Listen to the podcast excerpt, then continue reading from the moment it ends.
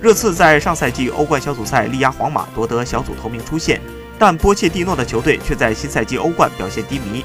在客场对阵埃因霍温的比赛中，热刺先是在上半场被裁判吹掉了一个好球，下半场洛里斯又因为鲁莽犯规被红牌罚下。这一判罚没有争议，最终十人应战的热刺在第八十七分钟丢球，被埃因霍温二比二逼平。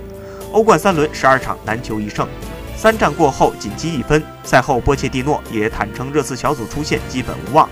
历史上六十七支头三场只拿到一分的球队中，只有七支可以最终出线。